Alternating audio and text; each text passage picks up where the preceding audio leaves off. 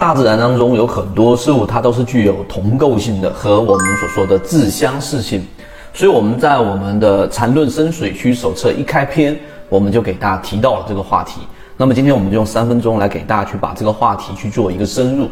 首先，什么是同构性以及自相似性呢？那你从自然界当中你会发现有很多，例如说闪电。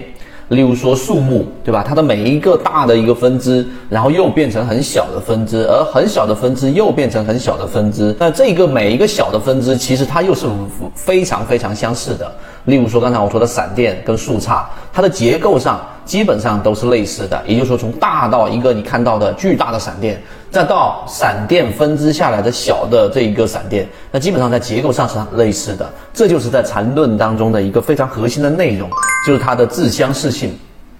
所以这个自相似性跟同构性的这个原理是在自然界存在，但在交易过程当中存在吗？当然也是存在的。第二点，我们就告诉给大家，那在交易过程当中，你可以想象，任何一个个股、任何一个标的在生长和这个下跌，无论是上涨趋势、下跌趋势，还是我们说的盘整的一个走势过程当中，它都具备有我们所说的一个最小结构。那现在你就可以停下视频来思考一下，最小结构是什么？那我们在缠论当中，我们的航线当中给大家提到最小的结构，实际上呢，你可以把它理解是一根 K 线。但一根 K 线，如果你把它定义为最小结构的话，实际上对于交易的帮助并不那么大，因为无外乎就是长上影线、长下影线、实体阳线、实体阴线，以及我们说的十字星等等。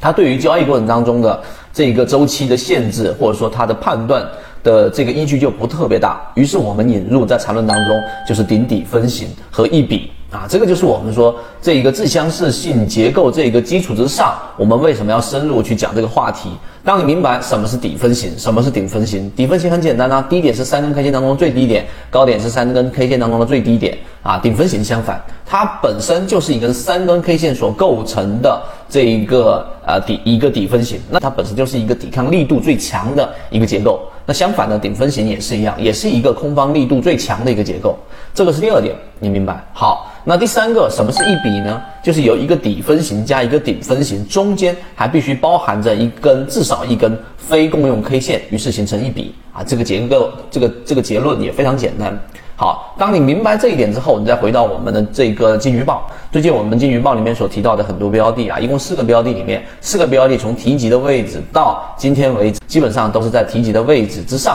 啊，这是一个成功率的一个表现。啊，并不是说 我们说金金鱼报有多牛，或者说我们的准确性有多高，而是这个模型所筛选出来的。这种有价值护城河又超跌，然后呢，最重要的是我们用刚才我们说的自相似性和结构的最小化，都参照了其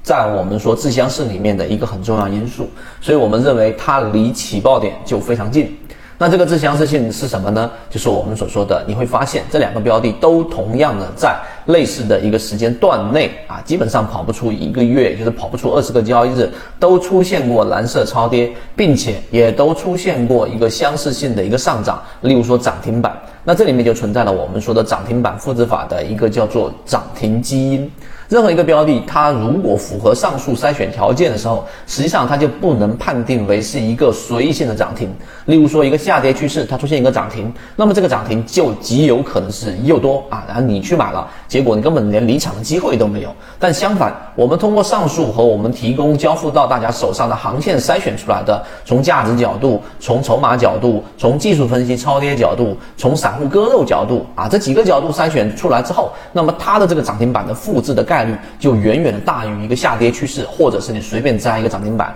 过来的一个复制的成功概率就要更高了。所以，我们这一次的只是把这个成功率在这一段时间的表现被无限的放大了。但我们在日后的交易过程当中，都是用这样的模型来提高我们的成功率。那这个基础就是我们说的同构性，或者我们说的叫自相似性。明白这一点。你在交易过程当中，可能你的成功率会比原来上另外一个更高的一个台阶。当然，你想更清晰的去了解，必须要下功夫去把刚才我们说的每一个这个结构的最小化去彻底的了解定义并在实战过程当中去运用最后就从你脑子里面的一个知识模块最后转变成身体记忆这就是我们圈子在做的事情。我们圈子现在正在讲实战系统专栏完整版有非常详细的视频和图文讲解帮助大家建立一个完整的交易系统。所以你想进一步完善自己的交易框架和模型的话可以拿出手机一步关注朋友圈 ffy 八八九加入实战圈子进一步系统学习。